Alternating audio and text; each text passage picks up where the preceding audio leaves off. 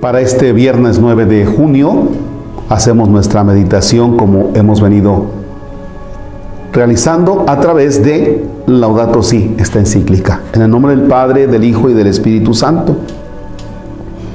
Algunos países han avanzado en la preservación eficaz de ciertos lugares y zonas en la tierra y en los océanos donde se prohíbe toda intervención humana que pueda modificar su fisonomía o alterar su constitución original.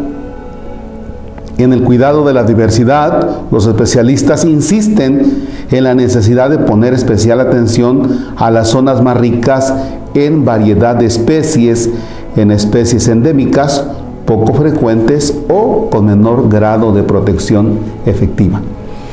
Hay lugares que requieren un cuidado particular por su enorme importancia para el ecosistema mundial o que constituyen importantes reservas de agua y así aseguran otras formas de vida.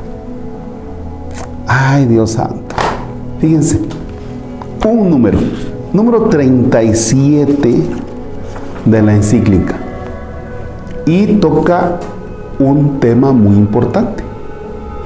Por ejemplo, cómo poder hacer que en el pico de Orizaba, la zona donde aquí nos ubicamos, pudiera tener realmente zonas protegidas. ¿Les parece si hoy nuestras oraciones, nuestras acciones las dirigimos hacia eso? Que un día nos caiga el 20 que debemos tener zonas protegidas para el pico de Orizaba. Pero en serio, no nada más. No, es que sí está protegida, sí, pero ¿quién cuida? Sí, pero ¿quién se encarga de que no haya eh, tala de árboles?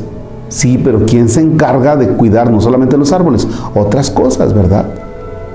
¿Por qué? Vaya, todos sabemos el beneficio que trae si lo cuidamos y todos sabemos el daño que ya está y el que viene si seguimos descuidando las acciones de usted hoy, lo que haga, ofrézcalo para que un día nos caiga el 20.